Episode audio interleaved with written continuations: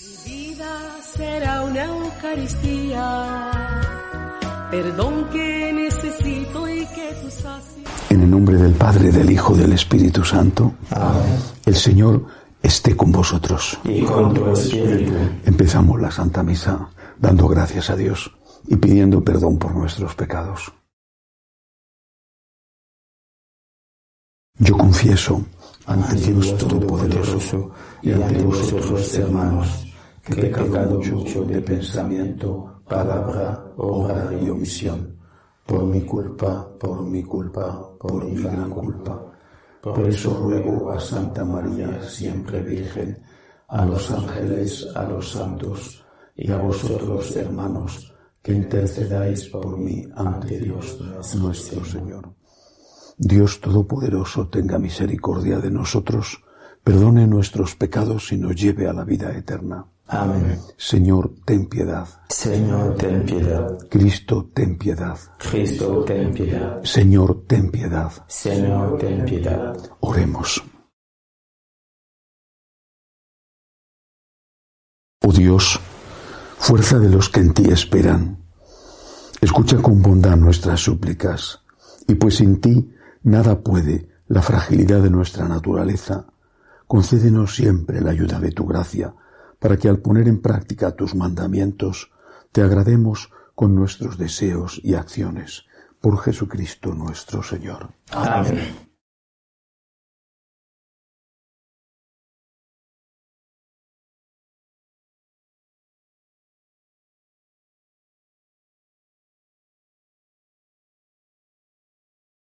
Lectura de la segunda carta del apóstol San Pablo a los Corintios.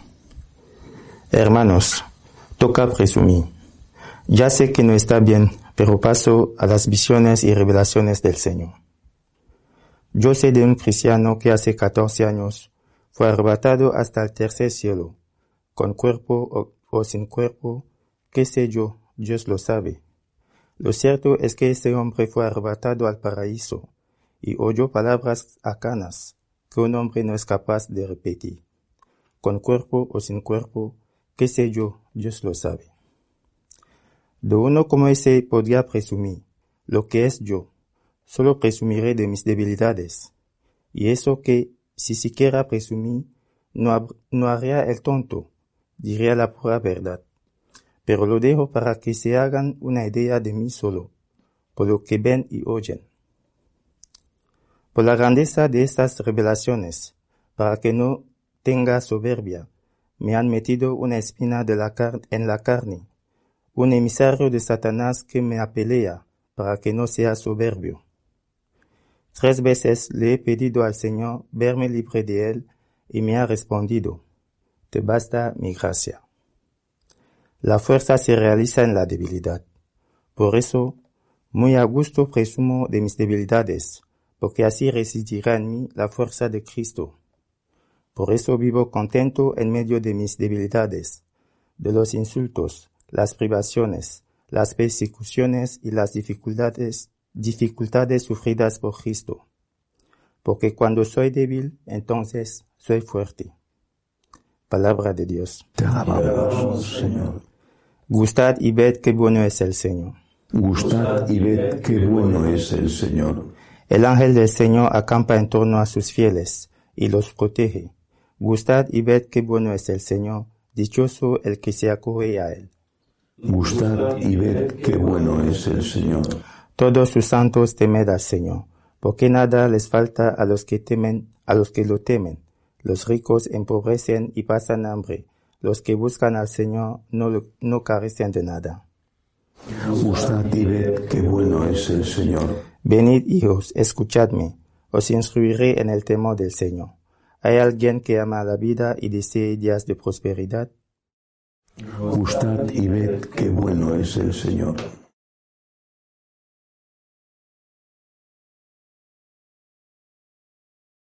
El Señor esté con vosotros. Y con tu espíritu. Lectura del Santo Evangelio según San Mateo. Gloria a ti, Señor. En aquel tiempo dijo Jesús a sus discípulos, Nadie puede estar al servicio de dos amos, porque despreciará a uno y querrá al otro, o al contrario, se dedicará al primero y no hará caso del segundo. No podéis servir a Dios y al dinero. Por eso os digo, no estéis agobiados por la vida pensando qué vais a comer, ni por el cuerpo pensando con qué os vais a vestir. ¿No vale más la vida que el alimento y el cuerpo que el vestido? Mirad a los pájaros. Ni siembran, ni siegan, ni almacenan, y sin embargo vuestro Padre Celestial los alimenta. ¿No valéis vosotros más que ellos? ¿Quién de vosotros, a fuerza de agobiarse, podrá añadir una hora al tiempo de su vida? ¿Por qué os agobiáis por el vestido? Fijaos cómo crecen los lirios del campo, ni trabajan, ni hilan, y os digo que ni Salomón en todo su fasto estaba vestido como uno de ellos. Pues si a la hierba que hoy está en el campo y mañana se quema en el horno, Dios la viste así, ¿no hará mucho más por vosotros, gente de poca fe? No andéis agobiados pensando qué vais a comer, o qué vais a beber, o con qué os vais a vestir. Los paganos se afanan por esas cosas. Ya sabe vuestro Padre del cielo que tenéis necesidad de todo eso sobre todo. Buscad el reino de Dios y su justicia. Lo demás se os dará por añadidura. Por tanto, no os agobiéis por el mañana, porque el mañana traerá su propio agobio. A cada día le bastan sus disgustos. Palabra del Señor. Gloria a ti, Señor Jesús. Quisiera ponerme en, la piel de una persona que no tiene trabajo, que es responsable de su familia, que quizá ha tenido que huir de su país, un venezolano, por ejemplo, o que en su propio país se encuentra eh, en unas condiciones precarias y eso puede ocurrir en todos los sitios y que esa persona escuchara estas palabras del Señor. No os agobiéis por el mañana. ¿Cómo lo entendería? Si yo tuviera que explicárselo a una de estas personas, ¿qué le diría? ¿O qué le diría Jesús? Creo que hay que entender lo que quiere decir exactamente el Señor. La palabra agobio en español es angustia. No es preocupación o esfuerzo, sino angustia. Es decir, el Señor no está diciendo a ese padre de familia sin trabajo, a ese inmigrante que se encuentra en una situación dificilísima fuera de su patria, no le está diciendo, túmbate a la Bartola, no hagas nada, estate tranquilo, que te vendrá el dinero del cielo, te lloverán los puestos de trabajo y la comida te la traerán ya cocinadita a tu mesa. No está diciendo eso. Está diciendo, no te agobies, que es diferente. Claro que tienes que preocuparte, claro que tienes que esforzarte. Y por supuesto, que es comprensible que estés pasándolo mal, pero no te agobies, porque ese agobio no te va a ayudar. Nunca olvido eh, una anécdota que me ocurrió cuando tenía, yo creo que no eran más de 19 años, 19 no creo que hubiera cumplido los 20. Eh, yo soy de Madrid, eh, claro, había visto el mar muchas veces, con mis padres yendo a la playa, pero nunca había vivido en un lugar con mar. Y cuando fui a Mallorca a vivir por primera vez allí, estuve cuatro años estudiando allí en un seminario, nada más llegar, repito, tendría yo 19 años, no creo que tuviera 20, fuimos a hacer una excursión en un barco a una isla cercana a Mallorca. Era un barco para turistas, pero era un barco pequeño, bastante pequeño. Y yo, que sé nadar de aquella manera, es decir, como sabemos nadar la mayoría de los del interior, pues eh, vi aquel barco, vi aquel mar y dije, esto, eh, esto puede pasar cualquier cosa. Alguien me debió de ver con cara de susto y me dijo, tranquilo, no se va a hundir. Si se hunde, lo único que no tienes que hacer es ponerte nervioso. Si te pones nervioso, estás perdido. Y se hunde, relájate, cálmate. Yo sí que sabía hacerlo, como se dice en España, hacer el muerto en el agua, es decir, ponerte boca arriba, totalmente horizontal y dejar que las olas te lleven. Si se hunde el barco, tu única salvación consistirá, estará en estar tranquilo. Creo que esto es lo que nos dice el Señor. Cuando tienes tantas cosas que te agobian, tu única salvación consiste en no perder la calma, en estar tranquilo. No se trata de no hacer nada, se trata de no ponerte nervioso. Mantén la calma, confía en Dios. Pero naturalmente esto no es, este Evangelio no va dirigido solo a personas que se encuentran en situación límite de angustia va dirigido a todos. La inmensa mayoría no se encuentra en esa situación límite. Y entonces esa inmensa mayoría, ¿qué hace? Siempre me ha llamado la atención, y la verdad me ha molestado mucho, que protestemos, nos enfademos con Dios cuando algo va mal en lugar de darle gracias por lo que va bien. Personas que lo han tenido, no digo todo, que eso solamente poquísimos tienen todo, pero personas que lo han tenido casi todo, han estado lejos de Dios o tibios. En cuanto a algo les ha faltado, incluso les ha faltado mucho, pero a veces algo, simplemente, ya están los reproches contra Dios. Ya están las quejas contra Dios. Ya está el enfado contra Dios. Ya están las crisis de fe. Crisis de fe que son falsas, porque para tener crisis de fe había que tener fe. Y tú no has tenido fe en tu vida. Ha sido una apariencia de fe, un sucedáneo de fe, pero no has tenido fe. Porque el que tiene fe cree en el poder de Dios y en el señorío de Dios. Y tú no has tenido fe, tú has considerado a Dios como tu empleado, como tu siervo, como tu esclavo, que está para hacer lo que tú le pides, sin darle gracias siquiera. Y ahora, que aparentemente no te ha obedecido, le despides o, le matas. Tú no has tenido fe nunca, tu crisis de fe no existe, porque para tener crisis de fe hay que tener fe.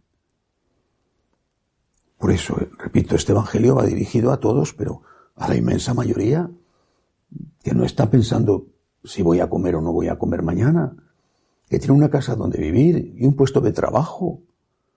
¿Qué haces con todo eso? Es natural que te ocupes, incluso que te preocupes. ¿Sí? No tienes por qué agobiarte, lo mismo que el que no tiene nada. Pero lo que sí que tienes que hacer es dar gracias a Dios, ayudar, por Dios a ese otro que no tiene nada.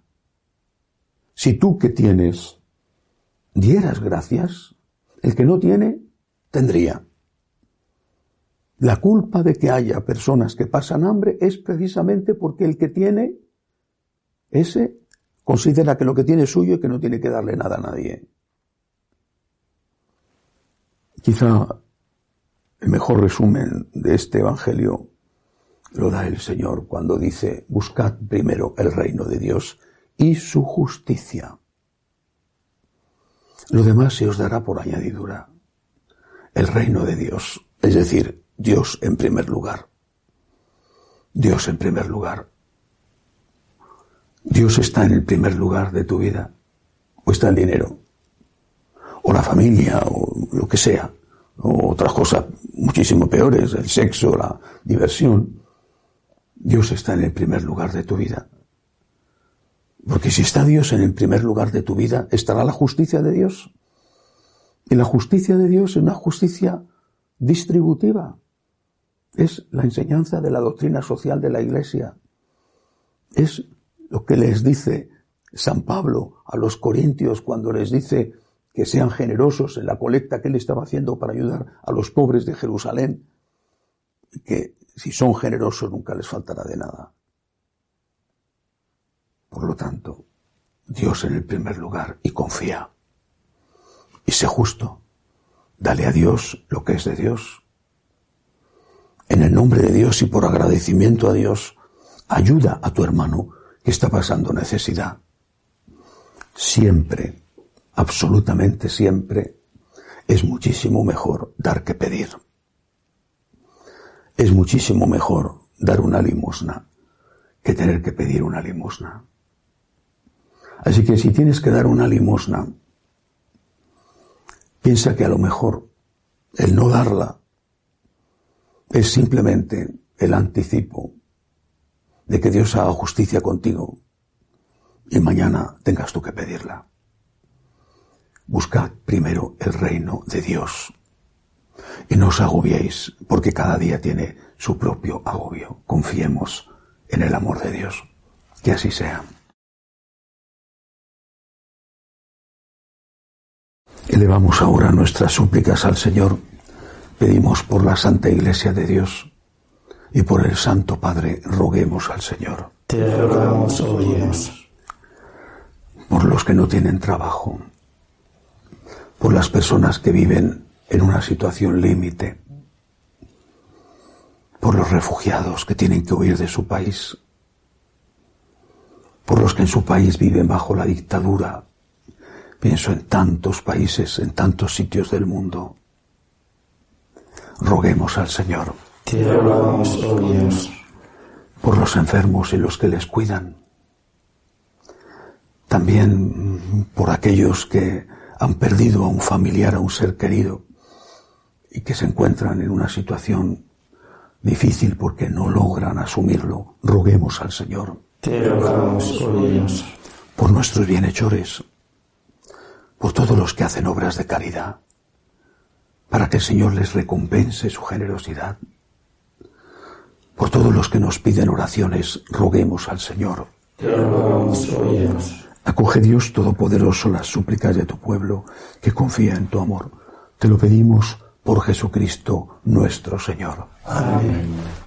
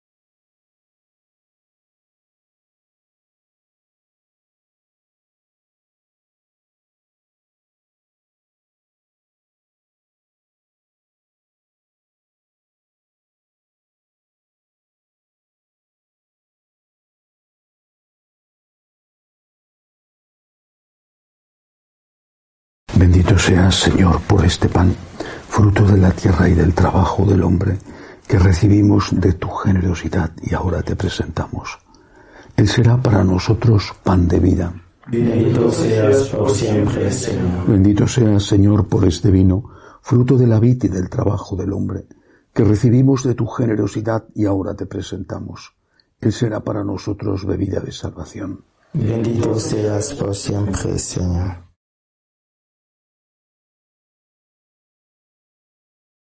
Orad para que este sacrificio mío y vuestro sea agradable a Dios Padre Todopoderoso. El Señor reciba de tus manos este sacrificio para la alabanza y gloria de su nombre, para nuestro bien y de toda su santa iglesia. Oh Dios, que según la doble condición de los dones que presentamos alimentas a los hombres y los renuevas sacramentalmente, concédenos por tu bondad que no nos falte su ayuda para el cuerpo y el espíritu. Por Jesucristo nuestro Señor. Amén. El Señor esté con vosotros. Y con tu espíritu. Levantemos el corazón. Tenemos levantado hacia el Señor. Demos gracias al Señor nuestro Dios. Es justo y necesario. En verdad es justo y necesario. Es nuestro deber y salvación darte gracias siempre y en todo lugar, Señor Padre Santo, Dios Todopoderoso y Eterno. Pues aunque no necesitas nuestra alabanza, es don tuyo el que seamos agradecidos. Y aunque nuestras bendiciones no aumentan tu gloria, nos aprovechan para nuestra salvación por Cristo Señor nuestro. Por eso, unidos a los ángeles, te cantamos, Santo, Santo, Santo es el Señor, Dios del universo. Llenos están el cielo y la tierra de tu gloria. Osana en el cielo. Bendito el que viene en nombre del Señor. Osana en el cielo. Santo eres en verdad, Señor, fuente de toda santidad. Por eso te pedimos que santifiques estos dones con la efusión de tu Espíritu, de manera que sean para nosotros cuerpo y sangre de Jesucristo nuestro Señor, el cual, cuando iba a ser entregado a su pasión voluntariamente aceptada, tomó pan, dándote gracias, lo partió, lo dio a sus discípulos diciendo, Tomad y comed todos de él, porque esto es mi cuerpo, que será entregado por vosotros.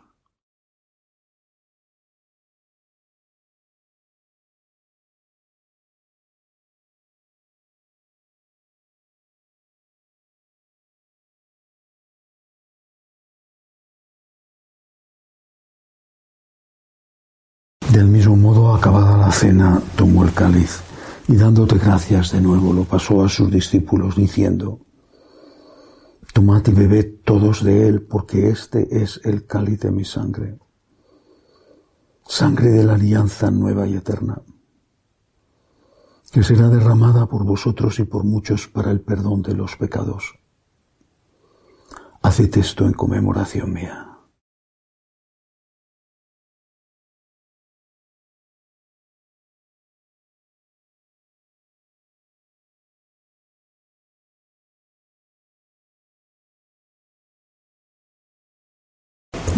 Es el sacramento de nuestra fe. Anunciamos tu muerte y proclamamos tu resurrección. Ven, Señor Jesús. Así pues, Padre, al celebrar ahora el memorial de la muerte y resurrección de tu Hijo, te ofrecemos el pan de vida y el cáliz de salvación. Te damos gracias porque nos haces dignos de servirte en tu presencia. Te pedimos humildemente que el Espíritu Santo congregue en la unidad a cuantos participamos del cuerpo y sangre de Cristo. Acuérdate, Señor, de tu iglesia extendida por toda la tierra, con el Papa Francisco, con nuestro obispo Agustín y todos los pastores que cuidan de tu pueblo, llévala a su perfección por la caridad. Acuérdate también de nuestros hermanos que se durmieron en la esperanza de la resurrección, de Silvia, Pedro, Edgar, Julio y Roger, y de todos los que han muerto en tu misericordia, admíteles a contemplar la luz de tu rostro. Ten misericordia de todos nosotros, y así con María la Virgen, Madre de Dios, su esposo San José, los apóstoles, cuantos vivieron en tu amistad a través de los tiempos, merezcamos por tu Hijo Jesucristo compartir la vida eterna y cantar tus alabanzas.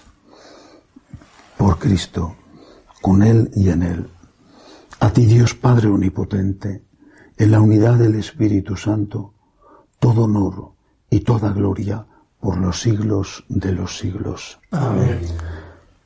Dando gracias a Dios por su misericordia, le decimos, Padre nuestro que estás en el cielo, santificado sea tu nombre, venga a nosotros tu reino, hágase tu voluntad en la tierra como en el cielo. Danos hoy nuestro pan de cada día. Perdona nuestras ofensas, como también nosotros perdonamos a los que nos ofenden. no nos dejes caer en la tentación, y líbranos del mal. Líbranos, Señor, de todos los males. Concédenos la paz en nuestros días, para que, ayudados por tu misericordia, vivamos siempre libres de pecado y protegidos de toda perturbación, mientras esperamos la gloriosa venida de nuestro Salvador Jesucristo. Tuyo es el reino, tuyo el poder y la gloria por siempre, Señor. Señor Jesucristo, que dijiste a tus apóstoles, la paz os dejo, mi paz os doy. No tengas en cuenta nuestros pecados, sino la fe de tu iglesia.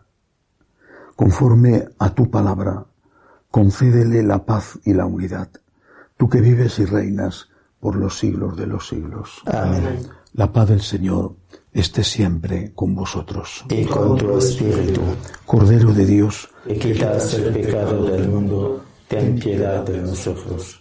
Cordero de Dios, que quitas el pecado del mundo, ten piedad de nosotros. Cordero de Dios, que quitas el pecado del mundo, danos la paz.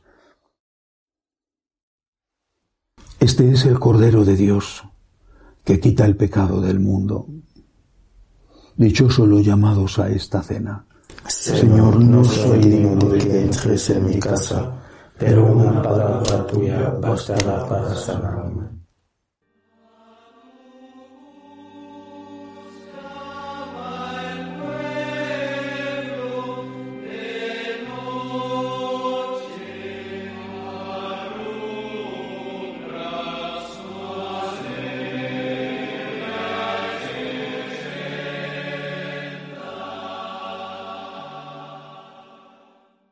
Comunión espiritual. Creo, Jesús mío, que estáis realmente presente en el santísimo sacramento del altar. Os amo sobre todas las cosas y deseo recibiros dentro de mi alma. Pero como ahora no puedo recibiros sacramentado, venid a lo menos espiritualmente a mi corazón. Y como si ya os hubiese recibido, os abrazo y me uno del todo a vos, Señor, no permitáis que me aparte de vos. Amén.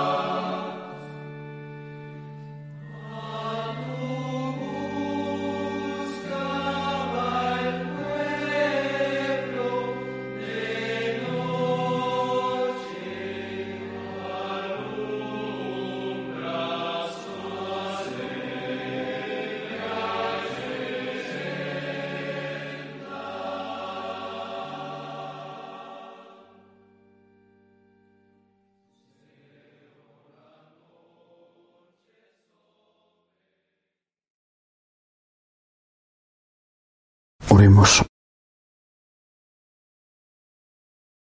Señor, esta santa comunión contigo que hemos recibido, anticipo de la unión de los fieles en ti, realice también la unidad en tu iglesia. Por Jesucristo nuestro Señor. Amén. El Señor esté con vosotros. Y con tu espíritu. La bendición de Dios Todopoderoso, Padre, Hijo y Espíritu Santo, descienda sobre vosotros. Amén. Podéis ir en paz. Demos gracias a Dios. Dios te salve, Reina y Madre de Misericordia, vida, dulzura y esperanza nuestra. Dios te salve. A ti llamamos los desterrados hijos de Eva. A ti suspiramos, gimiendo y llorando en este valle de lágrimas. Ea pues, Señora, abogada nuestra, vuelve a nosotros esos tus ojos misericordiosos, y después de este destierro, muéstranos a Jesús, fruto bendito de tu vientre, oh clementísima, oh piadosa, oh dulce y siempre Virgen María, ruega por nosotros, Santa Madre de Dios, para que seamos dignos de alcanzar las promesas de nuestro Señor Jesucristo. Amén. Jesús.